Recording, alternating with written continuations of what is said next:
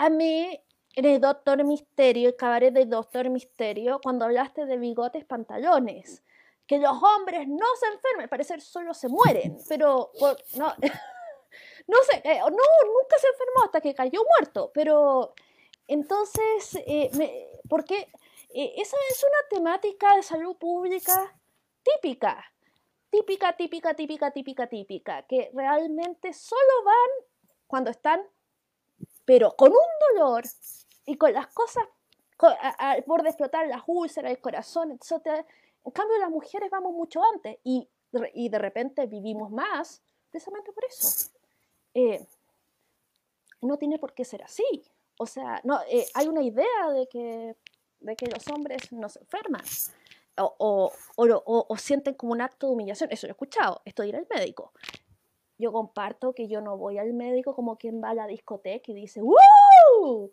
Voy al médico. No, pero, pero voy para después poder ir a la discoteca, digamos, y no estar en cama. Yo creo que, que, ahí uno de los temas más importantes con lo de la salud pública es el tema del examen de la próstata. Yo creo que eso probablemente fue uno de los, de los grandes, las quimeras del hombre heterosexual. Todo, de por sí, todo lo que dijiste, y yo creo que eso último, pues ya lo que corona, todo el, el... Yo me he topado con casos donde el hombre no va y le dice a la esposa, ve tú.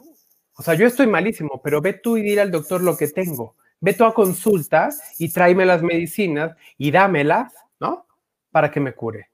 Porque yo no voy a ir, porque nadie más aparte me va a tocar el cuerpo, nadie. Y nada, ¿no? Ya, ah, miren, hay un caso, el, abuelo de un, eh, de un amigo dijo, no voy a ir al doctor hasta que se me hinche el huevo. Ven que esto es un dicho muy mexicano, ¿no? De hasta que yo decida.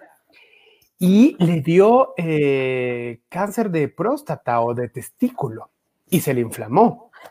¿No? Suena, suena irrisorio y es loquísimo, pero así fue, fue, bueno, pues ahora ya va a ir, ¿no? Ya se le cumplió lo que usted siente, vaya al médico.